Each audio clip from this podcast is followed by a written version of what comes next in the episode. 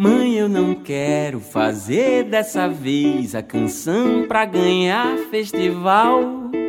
Neste ano foram inscritas 362 músicas de compositores de várias regiões da Paraíba. As 30 canções selecionadas para participar do quarto Festival de Música foram divulgadas no início de julho, data prevista em edital. E os cantores sobem ao palco do Teatro Paulo Pontes no Espaço Cultural em João Pessoa nos dias 3 e 4 de setembro. Os que passarem para a grande final se encontram no dia 10 seguinte, concorrendo aos cinco prêmios da competição. Uma das estreantes neste evento musical promovido pelo governo do estado é a cantora e compositora Priscila Clare, que estava sintonizada na Rádio Tabajara no momento da divulgação, quando ouviu sua canção entre as selecionadas para a disputa. Eu estava já ansiosa desde o começo do dia e na hora que falaram, né, a lista das canções classificadas, eu estava acompanhando ao vivo pela Rádio Tabajara, né, escutando o programa Tabajara em Revista com o coração a mil. Tava com muita esperança e ao mesmo tempo eu não esperava, assim, é uma coisa meio louca. Mas é isso, a notícia me pegou assim, me batendo e eu fiquei muito feliz. Outro compositor que subirá ao palco da competição deste ano é Tita Moura, que já foi finalista das duas primeiras primeiras edições do evento, mas para ele, cada oportunidade é única.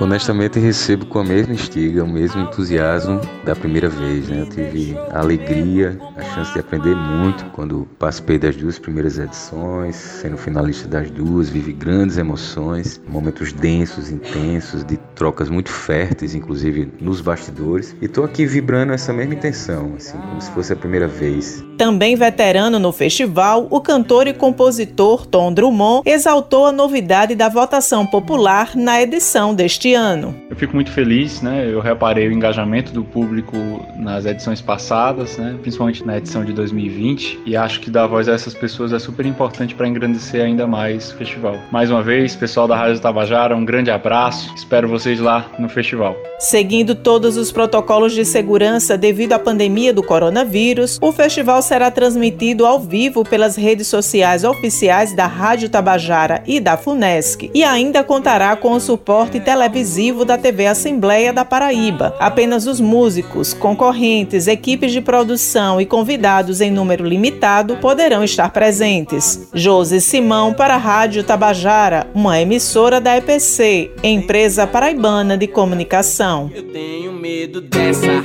nuvem que parou aqui em cima e abafou a rima, sufocou a ideia prima, mãe.